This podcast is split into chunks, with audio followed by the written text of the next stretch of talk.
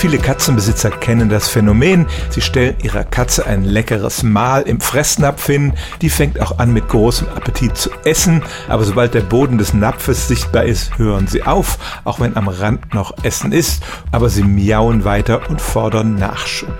Was steckt dahinter? Ein Phänomen, das im Englischen mit Whisker Fatigue bezeichnet wird, auf Deutsch etwa Schnurrhaarermüdung.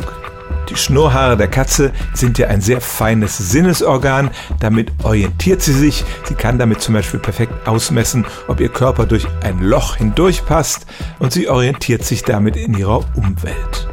Damit das funktioniert, müssen die Sinneszellen entsprechend empfindlich sein und wenn man diese Schnurrhaare dann überreizt, dann kann das tatsächlich unangenehm für die Katze sein. Wenn der Fressnapf nun zu eng ist, dann stoßen die Haare immer am Rand an und das führt dann dazu, dass die Katze nur das Essen in der Mitte frisst und nicht das am Rand. Manche Katzen finden das auch so unangenehm, dass sie den Fressnapf umwerfen, ihr Essen auf den Boden schütten und es dann fressen können, ohne dass ihre Schnurrhaare irgendwo anstoßen.